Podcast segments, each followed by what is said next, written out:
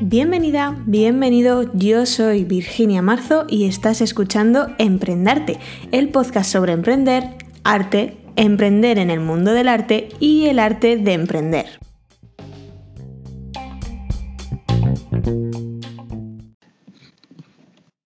Pues muy buenos días, empezamos nuevo episodio de Emprendarte y como cada semana doy primero la bienvenida a todos los nuevos oyentes y a todas las que ya formáis parte, pues daros las gracias por estar una semana más, que no falláis ni una sola. Dicho esto, manos al ovillo, el tema de hoy es nuestras queridas tiendas de lana, empezando por el rinconcito de Adri. Nos ha costado bastante configurar todo esto y que se oiga bien la llamada, que si micrófono para arriba, auricular para abajo. Bueno, al final hemos hecho pruebas de todo y yo creo que ahora sí que se nos oye, pero veremos a ver si luego no, no hay que lamentarlo. Es un lío todo esto con todo lo del COVID, porque yo me imaginaba que iba a entrar en la tienda de Adri con mi micrófono y mi portátil y nos íbamos a poner a charlar y demás, pero pues no, íbamos a tener que ponernos con la mascarilla, separadas, hablando a gritos al micrófono y al final pues esto pierde mucho y no merece la pena. Pero bueno, no, yo creo que hemos salido ganando con esta forma que hemos encontrado y hoy queremos, yo quiero celebrar que tenemos invitada. El primero fue Alberto, que vino en el episodio 4 de esta segunda temporada y hoy que estamos en el 8 ha venido Adri, que es la dueña del rinconcito de Adri, rinconcico de Adri, que ya sabéis que es mi ovillería de cabecera, que la menciono siempre que puedo y que siempre en los podcasts de YouTube también lo menciono. Y pues bueno, la he engañado para que se pase hoy por el podcast. Además de dueña de la tienda, es fundadora del grupo de Tejiendo al Cierzo, en el que yo también estoy con otras tejedoras, y somos compañeras del libro de 50 proyectos DIY, que hoy, aunque tengamos vídeo, no me lo he traído para hacer así la publicidad, pero lo pensé, lo pensé, no voy a ser tan cansada. Pero bueno, y sobre todo, pues es mi hija tejedora. Buenos días, Adri. ¿Estás por aquí? ¿No? ¿Me oyes? ¿Todo bien? Estoy, estoy. Buenos días. Buenos días. Bueno, pues nada, vamos para allá. Eres mi primera invitada de la serie de Queridas Tiendas de Lana, porque ya dije hace unos cuantos episodios que os merecíais un programa entero y poco a poco yo creo que iré consiguiendo sacar a diferentes em, gerentes o como, como le queramos decir yo ya sabes que a tu tienda le tengo un cariño muy especial y que siempre que puedo me paso, aunque solo sea para chismear y, dar vueltas. Se ha cumplido ya un año de la tienda. Antes de empezar y entrar más en detalles, como titular, así en plan highlight, ¿cómo ha sido este primer año? complicado, la verdad, porque como titular, el año del COVID, cumplir un año de negocio con la pandemia por medio ha sido, vamos, ha sido todo porque realmente yo llevaba con la tienda abierta seis meses cuando, cuando llegó el confinamiento, que se fue alargando, bueno, que no viene al caso contarlo todo, que todos sabemos lo que, lo que ha pasado. Yo abrí en septiembre de 2019 y en marzo, a mitad de marzo, esos seis, siete meses. Entonces, claro, llega un punto que dices, bueno, son, son 15 días, lo capearemos. Ostras, que ahora es un mes, que ahora son dos meses, ¿y qué va a pasar? Y restricciones. Complicado, pero bueno, de momento, y tocaremos madera, que hemos sobrevivido a, hemos sobrevivido una pandemia. Sí, y bueno, con ganas, con muchas ideas que se quedaron en el tintero, proyectos que se quedaron aparcados, que ahora se empiezan a, pues a retomar, pues como los talleres, por ejemplo, o buscar un poco las clases presenciales y tal. Así que bueno, poquito a poco vamos intentando sobrevivir, seguir sobreviviendo.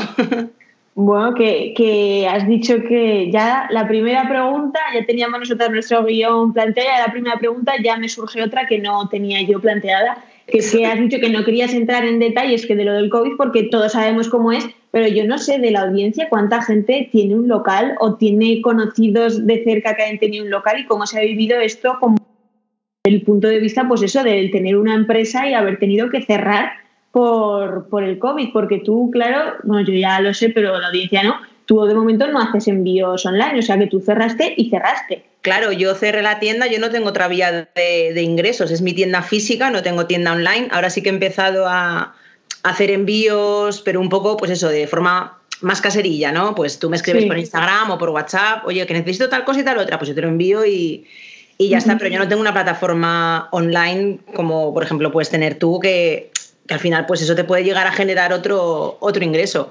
Sí que es verdad que al estar yo sola no es tampoco tan complicado porque por ejemplo mi hermana también tiene una peluquería y cuña publicitaria. Peluquería muy buena, que es la, la, artista de las mechas que llevo yo ahora, por cierto. Salón Adicción, Santa Isabel, podéis buscarla. es. y después este inciso, claro, mi hermana, por ejemplo, también tuvo que cerrar porque obviamente una peluquería tampoco tiene otra vía de ingresos que no sea el que tú vayas y te peines y con el agravante de que mi hermana tiene dos chicas trabajando con ella. Entonces, claro, pues ERTES, ¿qué pasa? Las podré recuperar, no podré recuperarlas. En mi caso fue un poco más light, entre comillas, porque no tengo a nadie a mi cargo, no, no depende nadie de que yo vuelva a trabajar. Pero sí que, pues con incertidumbre, sobre todo, de ver cómo respondía después la mm. gente. Al final, a la peluquería acabas yendo porque acabas necesitando teñirte, ropa sigues necesitando comprarte, unos zapatos, comer, por supuesto, pero claro, tejer, a lo mejor si estás en un duro, lo primero que te quitas es de los hobbies, si estás en un ERTE, si te han despedido. La situación económica ahora es complicada, entonces sí que tenía un poco de miedo en ese sentido. La verdad es que estoy teniendo la suerte de que, de que la mayoría de, de las clientes habituales de la uvillería seguís todas trabajando, estáis todas más o menos igual que estabais antes y seguís viniendo afortunadamente. Incluso ahora pues eh, a, empezado a conocer también un poquito más de gente. Así que bueno, de momento tocaremos madera, seguiremos tocando madera para que siga, para que siga todo así. Lo bueno es que por lo menos los ovillos no tenían fecha de caducidad. En todo caso, que cambie de temporada, pero bueno, los ovillos tampoco es como la ropa de la tienda del barrio que si no vendió la de invierno ya no la va a vender. O sea, no vendió la de primavera-verano y ya no la va a vender ahora que hemos vuelto a la normalidad.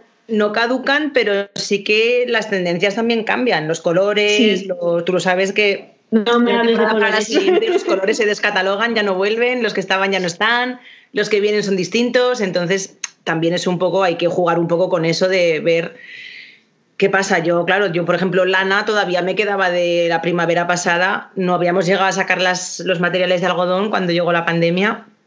Y claro, pues tengo todavía hay cosas, obviamente, que son del año pasado que se quedaron sin vender, que acabarán saliendo probablemente, pero de momento, pues claro, ahí, ahí siguen. Pero bueno. Sí, sí. Yo aquí con, con esto estoy haciendo mi propia campaña, con mis propios problemas con los colores. Estoy haciendo mi propia campaña de mm, no hace falta comprarlo todo de temporada de ahora mismo hay cosas que ya teníamos de antes, cosas que aunque sean de la temporada pasada valen perfectamente, o sea, mi dilema con la Berry o sea, el color antracita sigue siendo bonito ahora que hace un año, o sea, porque se haya quitado. Lo que pasa es que es verdad que somos un poco pijinas en ese sentido. O sea, una vez que saques el salto de no comprar materiales en un bazar o de comprar el primer ovillo que te encuentras en plan barateras y tal, cuando ya te metes a comprar lana de más o menos cierta calidad, que ya te mm. vas a una tienda pues como la mía o te vas a, no sé, a una tienda online como tantas que hay, eh, llega un momento que te vuelves pija, o sea, realmente de un poco snob, de, ay, no, no, es que estas madejas son del año pasado, o sea, yo tengo lana acumulada, tú lo sabes, que tengo un, un stock ahí, un estás brutal, pero bueno, ya saldrán, ahora no, porque no me da tiempo básicamente, pero, pero bueno, ya saldrán algún día, conseguiré tejer todos los ovillos que tengo por ahí de temporadas anteriores que serán igual de bonitos, por supuesto. Claro, por supuesto que sí, si es que la lana envejece súper bien. Sí, es lo bueno que tiene. Pero bueno, pues oye, hace ya dos años que nos conocemos para Navidades. El otro día me encontré dando vueltas en el móvil, me encontré fotos de cuando nos conocimos, que nos conocimos en enero del 18, del 19, bueno, hace dos años y ya va a ser 3. Y a Zaragoza en septiembre de 2017 en agosto, a finales de agosto de, de, 2017. O sea que tuvo que ser, sí, pues un poquito más.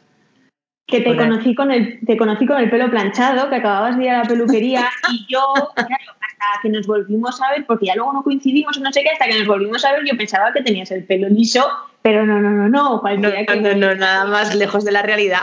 No tiene nada que ver. Entonces, pues bueno, yo ahí me hice mi pues idea, pero bueno. Tengo recogidito, pero bueno.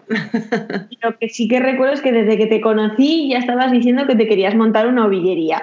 Y te quería preguntar que cómo surgió esta idea, si es algo que sabías desde siempre, si te levantaste una mañana y dijiste una ovillería es lo que tengo que montar, o qué es lo que, qué es lo que hay para que, que se te pasó por la cabeza para que decidieses montar una ovillería. Pues realmente no hubo un detonante que digas, eso, pues te levantas una mañana, oh, voy a hacer esto. No, simplemente yo empecé a tejer antes de venir a Zaragoza, un poquito antes, un año antes o así, y cuando vine, pues estaba, pues que acababa de abrir Mimosa Café Lanar, había muchas tiendas, estaba un café en Madrid también que era como teje y punto o algo así, que era también, pues eso, el mismo concepto que, Mimosa. Bueno, el de, el de teje y punto era no era el de Knitting the Skyline que también cerró. No, pero ella tenía tienda, era un, era eso, era un café, era un, era una tienda grande de lana donde también había una parte de café que tú podías pues ir, pues tipo pues la librería que querías montar tú, ¿no? Tú te montabas ahí, tú te tomabas tu café, tu trocito de tarta, tú lo que fuera, pues como las quedadas que hacíamos antes, nos íbamos a un bar y eso. yo quería un poco eso y veía que por ejemplo los materiales de Casa Sol, que son los que yo tengo en la tienda, no los vendía nadie en Zaragoza mm. y vi que había como una opción de negocio ahí y lo pensé porque, claro, yo volví, no tenía trabajo, estaba buscando. Yo vengo del mundo de los hoteles, que claro, pues la gente que no me conoce no lo sabe. sí, totalmente. Entonces, aquí es verdad que hay muy poca rotación en según qué puestos. En, los, en el trabajo, en el último trabajo que yo tenía, son puestos que aquí prácticamente no existen en casi ningún hotel. Entonces, eh, por ahí la búsqueda andaba muy difícil. ¿no?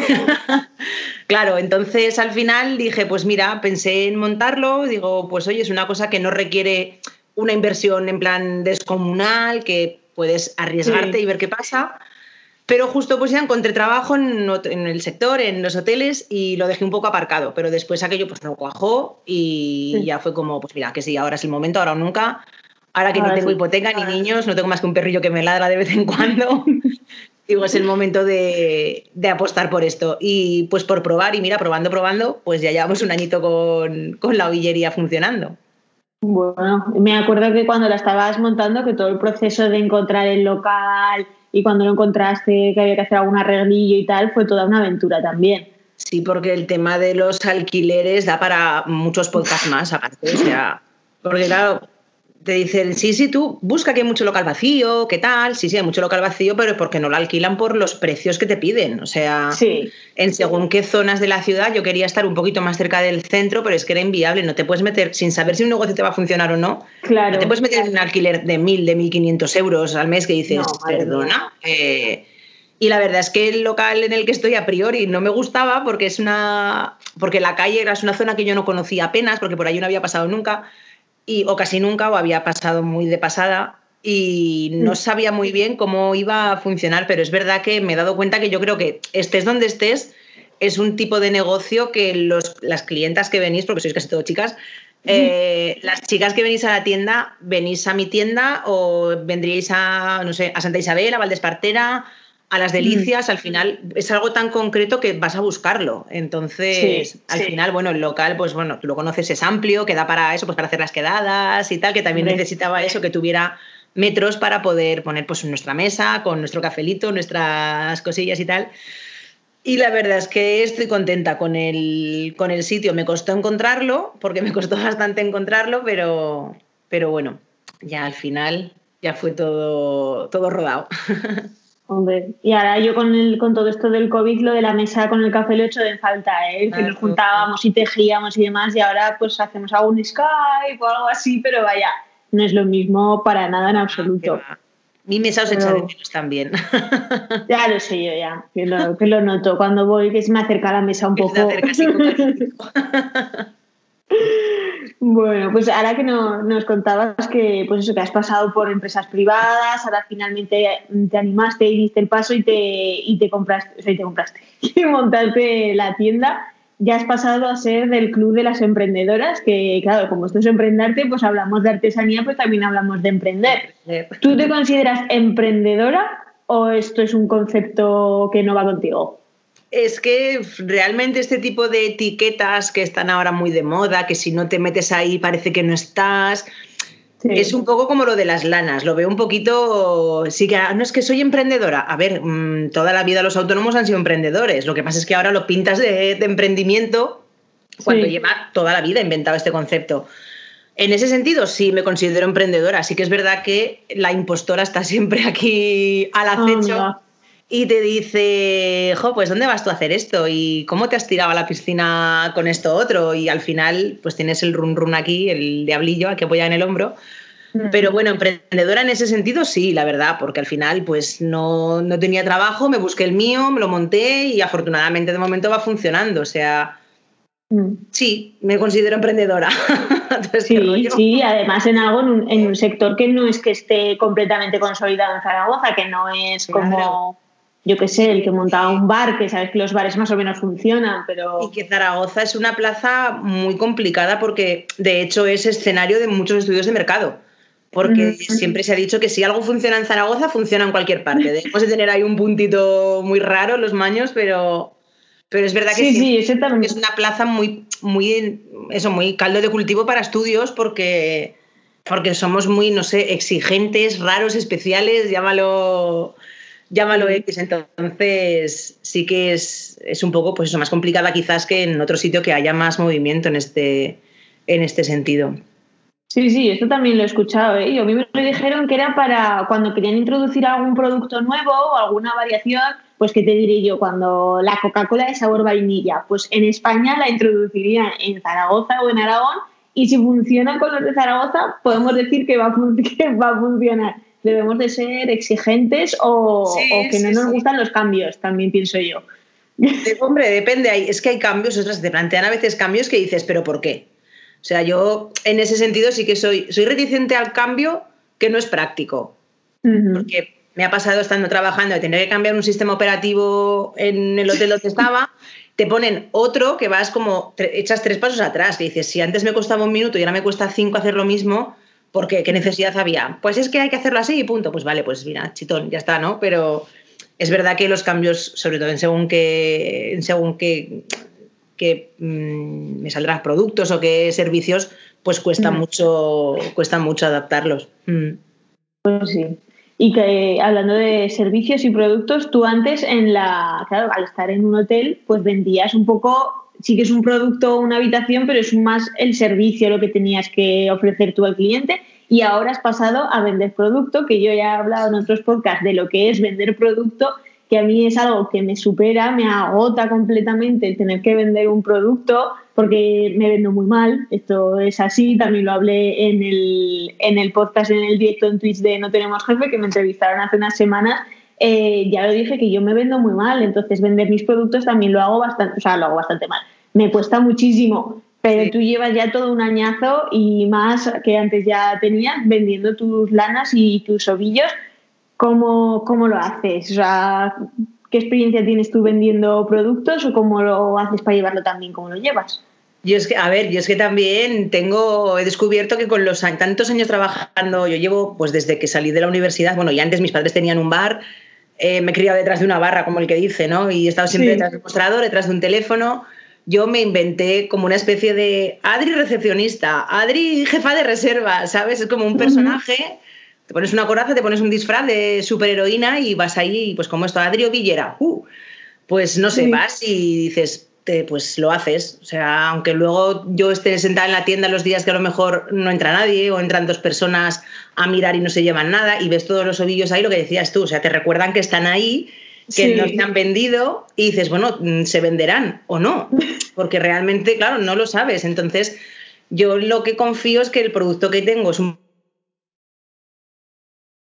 me pasa un poco como a ti, que yo no sé, yo sí no confío en lo que, en lo que tengo que vender, si no, lo, si no me gusta no lo puedo vender. O sea, yo como comercial tengo muy poco futuro porque si yo no creo en, el producto, yo no sé vender. No, no sé, o sea, yo puedo vender, mm, si estoy en un hotel, te puedo vender las habitaciones, los servicios, pero como no me gusta el restaurante, no voy a ser capaz de venderte bien un servicio de, restaurante. Coge la media pensión. no, bueno, a lo mejor si te vas. Hay muchos bares en la zona para que te vayas a cenar por ahí, ¿sabes? Que no, no te ates a los horarios de y al final, pues eso me cuesta. O sea, si no creo en el producto, me cuesta mucho. La suerte que tengo es que los productos de Casa Sol, la verdad es que son, tienen unos precios competitivos, son de buena calidad y a la, gente, a la, gente os gusta. O sea que tarde o temprano pienso que sí que acaba saliendo, acaba saliendo la venta, pero es verdad que según qué cosas o qué colores, pues cuestan más, pero ya es cuestión de ir hay que hilar muy fino, muy fino para que el 100% de tu stock se venda en el tiempo que tú tienes previsto. Al final es, complicado también acertar. Sí, no te voy a preguntar por los ovillos en colores neones. Vamos a la siguiente pregunta. Eh, no, pero a ver, en general hay colores que evidentemente no, o sea, tú tienes que pensar en, cosas que te gusten tú y que tú sepas defender, ¿no? Pero evidentemente no vas a vender solo eh, la calidad y el color que a ti te gusta, porque si no, luego yo, a mí en mi, casa me echan, me, entre comillas, me echan mucho en cara que, por ejemplo, para mis diseños siempre elijo colores o claros o tonos tierra o no sé qué, y hay gente que no va con esos colores, entonces, claro, no, pero no vas a tener en tu tienda solo eso al final tú eres diseñadora, tú tienes que, mm, porque yo ahora que, te intentas inventar un patrón, no es lo mismo tejerlo con un material o con otro, ni en un color o en otro. Tienes que estar muy convencida del material y del color para que ese patrón que, en el que estás trabajando y que te va a llevar mucho trabajo desarrollar, para que, volvemos a lo de antes, para que seas capaz de venderlo, tiene que gustarte. Si a ti no te gusta el, el, patrón, no te gusta el color, no te gusta la textura que ha cogido, difícilmente vas a saber venderlo. Entonces, el, los materiales y los colores, para eso está la ovillería, para que las que queráis diseñar como tú, venís, jugáis los brillos, a los colores, pues vamos a combinar este y... Hombre, sí, sí. Y así eso está, eso está muy bien. Por mucho que tengas carta de colores en casa, no hay, no hay nada como ir y poner sobre la mesa los ovillos de verdad, uno junto al otro al final la carta está muy chula porque ves todo y puedes, pero claro, puedes jugar con un hilito, entonces realmente los ovillos pues se ve mejor y también te haces un poco más a la idea. Es lo de los, pues, los neones igual, yo jamás, o sea, yo lo más neón que he tenido ha sido un fosforito para los apuntes de la universidad, te quiero decir, es que no, no, pues no los traje por encargo, sí, te traigo lo que me pidas, pero materiales en los que no confío, en los que no creo, colores que no me gustan, a ver, que no me gustan, el rojo, yo por ejemplo no tengo nada rojo pero tengo cosas rojas en la tienda. Tengo pues el algodón ahí en rojo en todos los grosores. Lana pues porque no han sacado nada rojo, el cotoner rojo, ahí está. Pues mm. bueno, no hace bonito, a mis ojos no hace bonito en ninguna estantería, pero a ver, también tiene su público, pues como el negro, que mucha gente que no le gusta porque es más difícil de tejer, no sé, es, también es, claro, es algo muy personal, entonces... Bueno, el rojo, el terracota, el terracota el año pasado tuvo un boom, que yo tejí un montón de cosas en terracota y me compré ropa en terracota y este año ya no lo hemos visto ya. Se ha olvidado, pues, pero bueno. Exacto, es como el mostaza que este año ha derivado en ocre y ahora es un mostaza más apagadito y en las tiendas sigue estando. Pero bueno, pues eso, pues modas al final, como la ropa, como los móviles, como todo. El caso, es no el caso es no dejarlo igual que el año pasado para que se note que es diferente, aunque sea algo parecido, pero que se note que es ya una cuestión diferente. Es una cosa y a mí eso me preocupa, me preocupa que derivemos también en el sector de la, de la lana, mm, lleguemos a ser fast fashion que de un año para otro ya no se, ya no se lleve el moer y ahora ya lo que es de moer es horroroso y no nos queremos poner lo que el año pasado tejimos como locas en moer, por ejemplo. Yo pienso que a lo mejor es más fácil que pase con, la ropa, en, las, aunque sean unas marcas de ropa que no sean pues las grandes tiendas que todos conocemos, las tienditas más pequeñas que, también apuestan por, por lo que les pueda gustar más o menos, pero yo creo que la lana al final, eh, bueno, la lana al tejido en general, yo tengo chales que los tengo hechos de hace dos, tres, cuatro inviernos, me los sigo poniendo. O sea, a mí sí siguen combinándome con la ropa. Yo porque también tengo una tarita que yo me tiene que pegar con el abrigo, porque si no, un chal azul con un abrigo que tengo así verde, verde oscuro, verde botella, pues no me lo pongo, porque para mí en mi cabeza no pega. Pues chica, póntelo, pues, pues no. El Lepona que hice el año pasado, me lo pongo cuando me pongo los abrigos, tengo un abrigo negro, uno así como de, de pata de gallo, con eso sí, con el otro abrigo no me lo pongo porque no, no, no. Yo me veo y es como, te vas así, como vas a salir hacia la calle, loca. Pero al final te la acabas poniendo, o sea, has invertido el suficiente tiempo y, en la mayoría de los casos una cantidad importante de dinero. también, también, no hay que olvidarlo. Sí que es verdad que a lo mejor pues los jerseys oversize que se llevaban el año pasado, que se vuelven a llevar este, para un clima como el de Zaragoza, pues son complicados porque no los puedes llevar debajo de un abrigo, con él solo mm. tienes frío por la calle, entonces hay, veces, hay tipos de prendas que sí, pero por la prenda eh, per se, no por el material con el que estén hechas. Yo creo que por mucho que el año que viene no se lleve el moer, yo lo que deja con moer este invierno me lo voy a volver a poner el año que viene. O sea, en ese sentido... También. Sí, sí. Sí. Que puede que vayamos un poco hacia el slow, hacia el fast fashion, hacia el fast living en general probablemente, porque ya estábamos ahí en una vorágine de todo rápido, todo de un uso, venga, fuera, fuera, fuera, todo barato.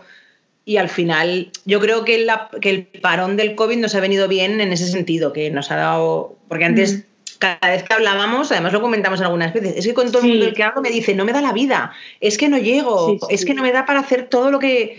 Pero ni la, ya no para tener un hobby o para irte a cenar o al cine, no, no, para vivir en general, para echar el día. O sea, es que no. Nos faltaban horas para, para, para llegar a las 24 del día que dices, ostras. Y en ese sentido, a mí por lo menos sí que me ha servido para, para priorizar y para. Tampoco es que hiciera grandes cosas antes, pero es verdad que. que ahora a lo mejor ya pues te lo tomas, pues mira, si no llegas, no llegas. Igual es que no tienes que hacerlo en este momento y tienes que hacerlo claro. en otro, no sé. Al final también es cómo te tomes tú las cosas y cómo, pues, pues tus prioridades vitales, a la definitiva.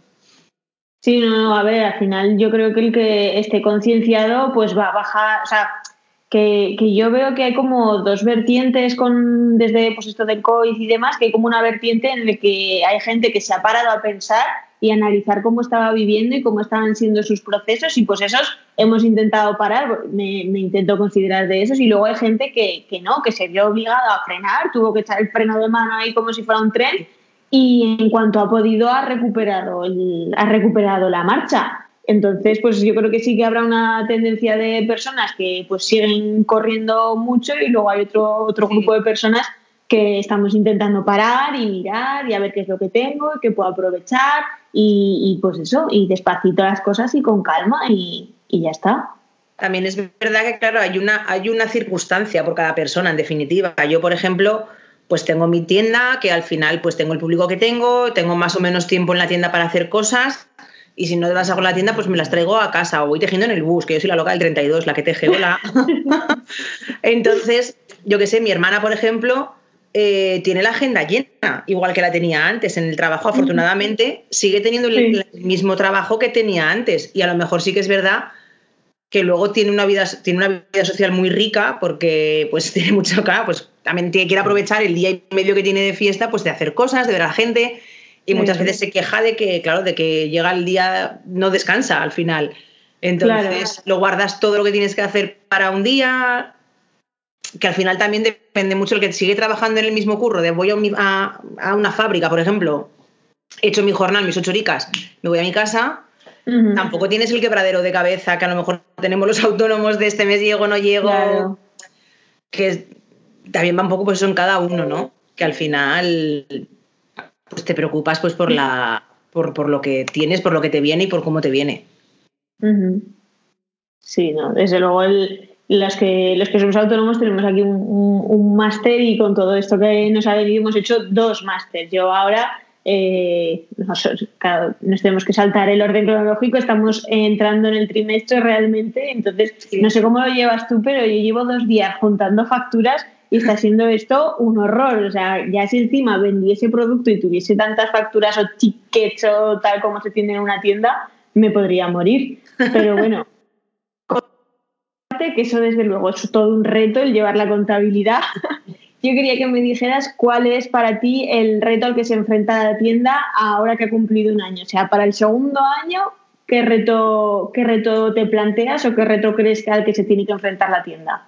A mí lo que me gustaría sería hacer lo que no pude hacer en, desde marzo, que era pues tener, pues darle más vida a la tienda, darle más dinamismo, que pues, pues hacer talleres, hacer actividades, intentar traer pues alguna otra cosita más que pues para variar un poco, para ampliar el abanico de productos. Eh, tengo ideas ahí pululando en la cabeza que no quiero contar nada por si salen al final, que son proyectos que, que, tienes en mente pero que luego dices, ostras, pues ahora lo acaba de sacar alguien algo parecido en, en Instagram, lo ves, o quieres que también pasa muchas veces, ¿no? Que al final pues todos vemos lo mismo todos los días y acabas, acabas pensando igual, teniendo las mismas ideas o muy parecidas.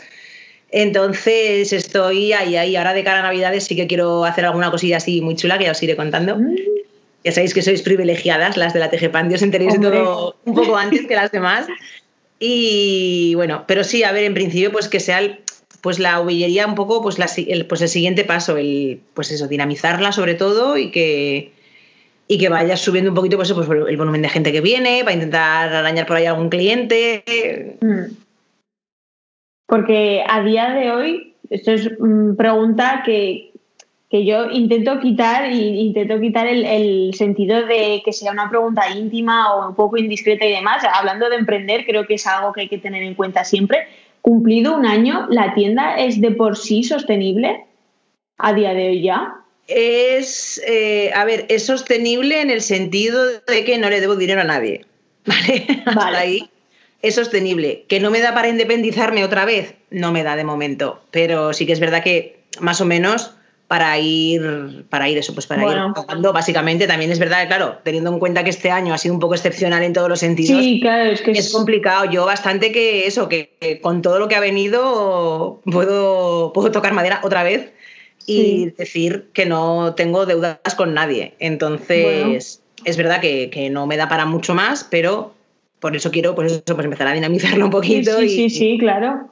Pero he cumplido un año que la, que la tienda, que al final las tiendas, los locales son unos dragones que hay que alimentar todos los meses, que pasado un año el dragón se alimente, que no ve para, no vas a comprar el local de al lado, ¿vale? Bien, bueno, pero de momento es que se mantenga solo no es poco. De verdad. No, no, no, desde luego, a ver, además tú cuando abres un negocio, mundo te dice, bueno, los dos primeros años palmas, palmas pasta. O sea, todo el mundo te dice que los dos el, que el primer año es ruina y que el segundo, pues no tan ruina, pero que sigues, que sigues ahí sin ganar dinero. Yo de momento, pues eso, estoy ahí empezando a querer buscar la luz al final del túnel por ver si ya salimos de esta, nos terminamos de quitar el mal pelo y, y esto evoluciona. Entonces, ahí estamos en la pelea. Bueno, es lo que es lo que toca, es la pelea, la pelea que hemos elegido, pues al final es, la que nos toca a cada uno. Pero bueno. Mm. Y mm, aparte de, a tu tienda y en su segundo añito, ¿cuál crees que sería el, el, reto al que se enfrentan ahora ya todas las tiendas de lana en general? Las tiendas, bueno, las pequeñas tiendas de lana, ¿cómo sería la tuya? Claro, es que el problema es que estamos pequeñas tienditas de lana y luego están las grandes tiendas online sobre todo, porque ves, por ejemplo, en Zaragoza sí lo más grande que hay a nivel de manualidades puede ser Milby, que tienen un poco de todo, pero tampoco están especializados en lanas o en la RAF, que también... Inglés. Sí, pero bueno, el corte inglés al final tiene ese rinconcillo allá arriba en la sexta planta que muy que hay gente incluso ah que venden lana que hay gente que ni siquiera lo sabe porque es una planta a la que la gente no suele subir tampoco.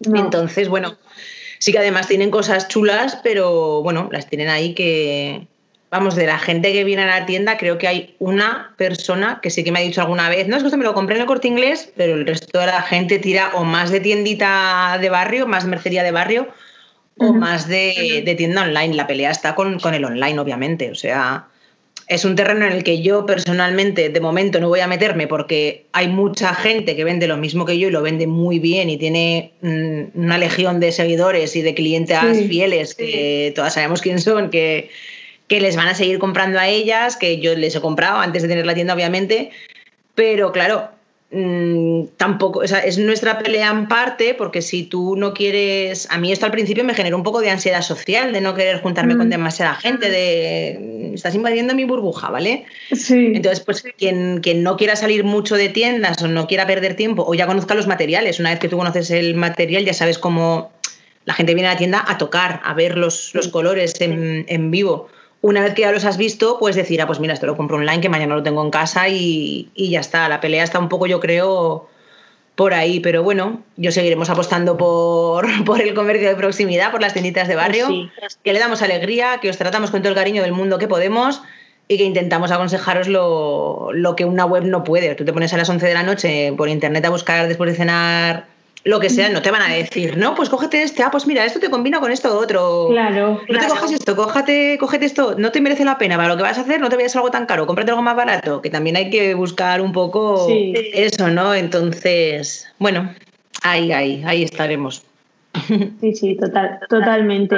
Y, y hablando de redes sociales, hace, hace mucho tiempo me acuerdo que hice un podcast en el que hablaba de la competencia, las inspiraciones, el plagio y demás con todo esto de las redes sociales. Y tú misma lo has dicho, que al final vemos muchas redes sociales y al final muchas veces mm, no sabes ya si te estás inspirando, si habéis mm, hecho una fusión mental y fulanita ha hecho lo mismo que tú que querías hacer o, o qué es lo que ha pasado. Y yo ya dije mi opinión larga sobre las redes sociales. Yo quería preguntarte qué relación tienes tú con las redes sociales. ¿Amigo, enemigo? ¿Te genera ansiedad? ¿Te divierte?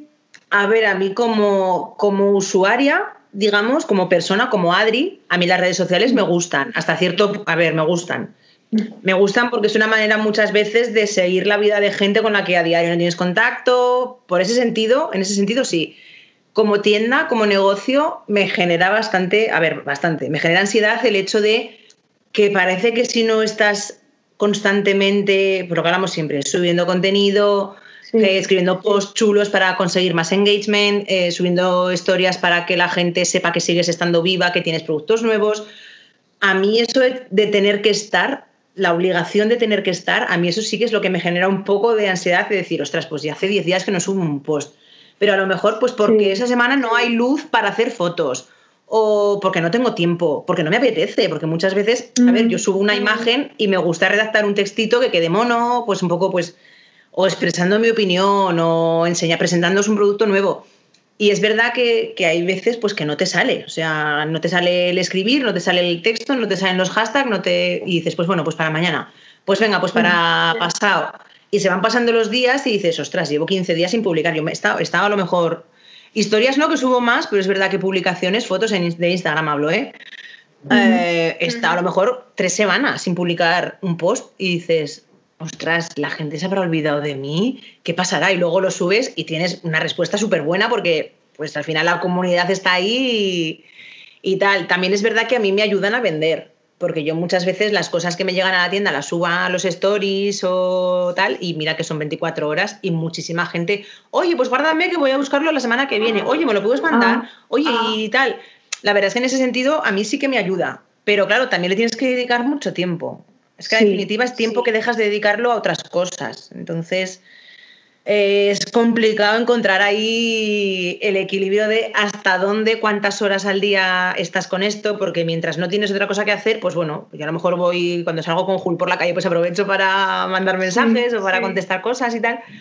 Pero claro, si tú me mandas un mensaje a las 10 de la mañana y yo te contesto a las 10 de la noche, mm, a lo mejor ya te has dado tiempo de comprar en otro sitio incluso, ¿sabes? Pero tienes que estar un poco...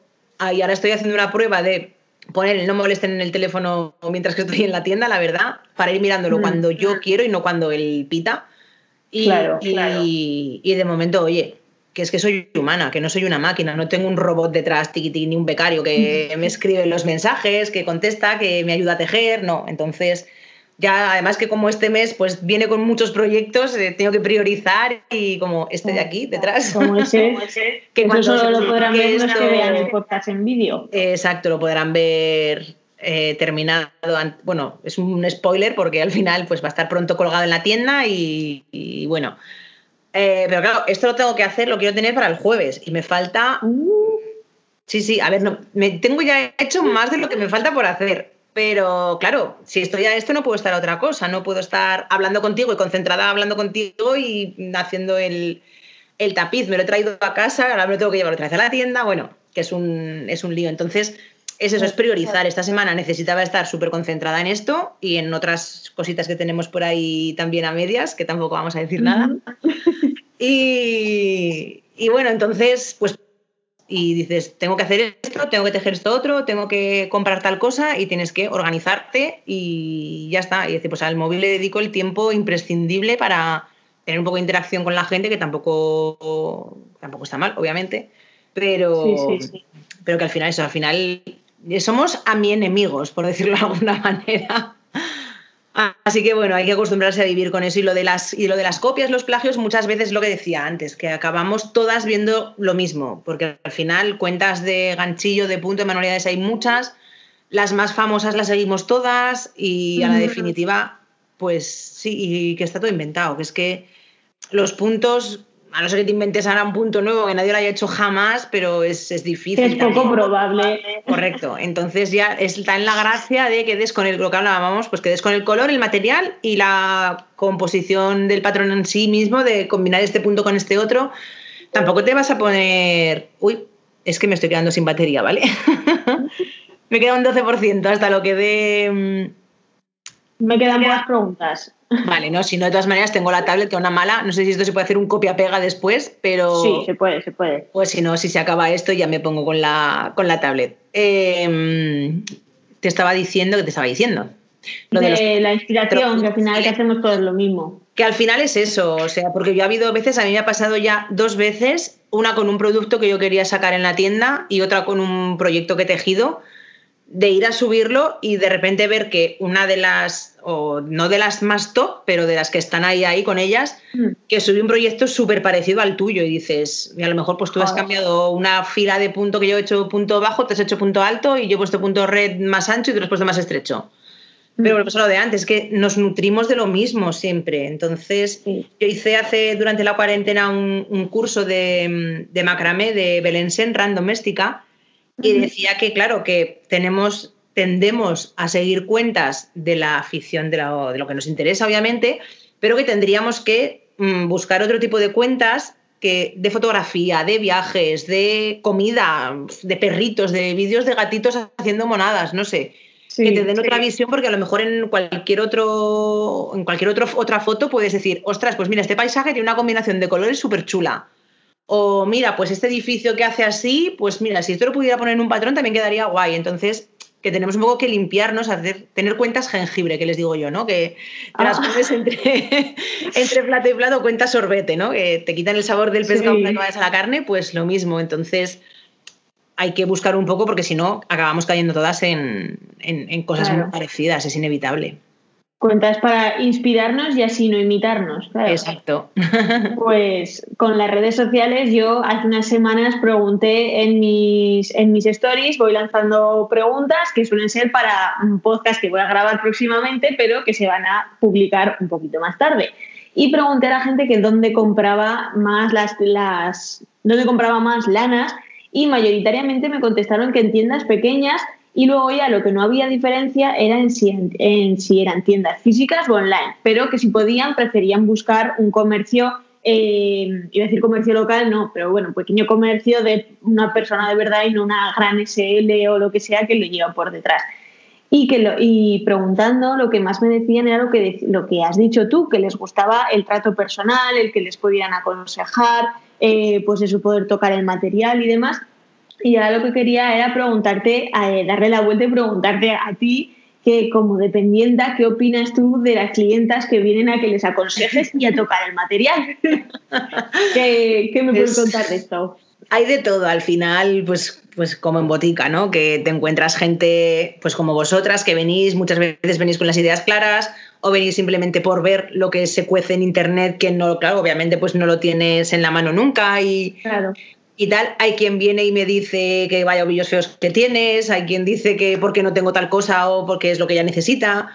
Hay de todo. A ver, la verdad, el 99% de las clientas sois todas súper simpáticas, muy amables, educaditas, venís, pedís permiso, sobre todo ahora pedís permiso para tocar, eh, pero sigue habiendo gente que entra y es como, a ver, no, no, y es verdad que en ese sentido, a ver, no ponte gel y luego ya mm, vemos si te dejo tocar algo, pero claro, es también la situación que hay, ¿no? Eh, la experiencia en general, pues es buena, porque no sé, no es como a lo mejor pues una tienda de ropa que te llevas un pantalón, te lo pruebas en casa, luego lo devuelves porque me gustaría que fuera un poco más estrecho, un poco más ancho, un poco más alto de tiro, un poco más bajo, no me termina de combinar este zapato con no sé qué me he comprado. Es más, sueles, a la tienda vienes con, no vienes a comprar por comprar, ¿no? Ay, mira qué pillo más bonito, me lo llevo. No, que harían bonito en cualquier estantería de una casa, también te lo digo. Ahí sí. que madejas quedarían monas puestas ahí en modo exposición. Pero sí que es verdad que, que la mayoría, o hay mucha, hay compra impulsiva también de, bueno, no sé lo que me tejeré con esto, pero yo me lo llevo que me ha encantado.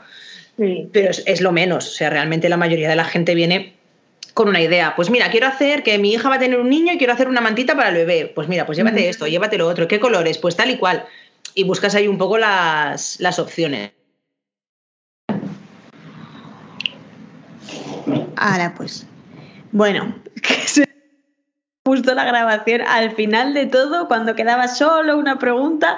Así que nada, hemos cambiado de escenario, hemos cambiado de día, lo hemos cambiado todo, pero no que yo no me quería quedar, no quería cerrar el podcast sin hacerte la última pregunta, que es que yo sé que escuchas el podcast y ahora que has probado la experiencia de venir como invitada, ¿a quién recomiendas, a quién mm, nominas o a quién le enjaretas el bulto de que venga aquí como, como futura invitada? Le lanzó el guante a, Laura Algarra, que es una, es una tejedora a la que todas en la Tejepandi le tenemos, yo creo, mucho cariño. Además es de aquí de Zaragoza y suele venir de vez en cuando eh, pues, pues a, casa y tal. Y oye, bueno, estaría de más que se diera una vueltita por, por, tu, por tu podcast, no me sale. Pues ahora, dicho queda. Laura, si escuchas este episodio, que sepas que te esperamos. Y intentaremos que, intentaremos que venga, claro es que sí. Pues nada, esto es todo por esta semana. Ha sido muy cortito este último esta última toma. Lo anterior ha sido muy largo. Pero bueno, hasta el siguiente podcast. Nos vemos como siempre en redes sociales. Yo soy Bloginia1 y también podéis seguir a Adri, por supuesto, que es el rinconcito de Adri, así, todo junto. No olvidéis seguirme y contarme qué os ha parecido este podcast con invitada. Y si os ha quedado alguna pregunta pendiente, pues nos la dejáis escritos en los comentarios o por redes sociales porque está clarísimo que va a haber una segunda parte. Y por cierto, que casi me olvido, eh, me podéis ver ahora en Twitch, que estoy haciendo directos pues todas las semanas. Para cuando se emita esto ya tendré tres o cuatro hechos. Hoy mismo, de hecho, tengo otro. Y, eso, que me podéis seguir en bloginia.com barra directo. Y eso, ahí estoy tejiendo, jugando Animal Crossing y estas cosillas frikis que me gusta hacer a mí, aparte de, del bloginia normal de siempre. Así que nada, te animo a que entres, que Adri, yo ya sé que has entrado en alguno de ellos. Sí, entré muy fugazmente porque justo me conecté, entró una clienta a la tienda, me lié con el tapiz y ya la verdad es que se me, se me fue. Me acordé al rato. O sea, pero bueno, la intención fue conectarme y estar ahí, aunque fuera en espíritu. Bueno, Va a haber muchos días para poder verme, así que no, no hay problema. Recuerda que si te gustan estos podcasts, me ayudarías muchísimo si los compartieras en redes sociales y así cada vez a más y más gente. Hasta la próxima. Adiós.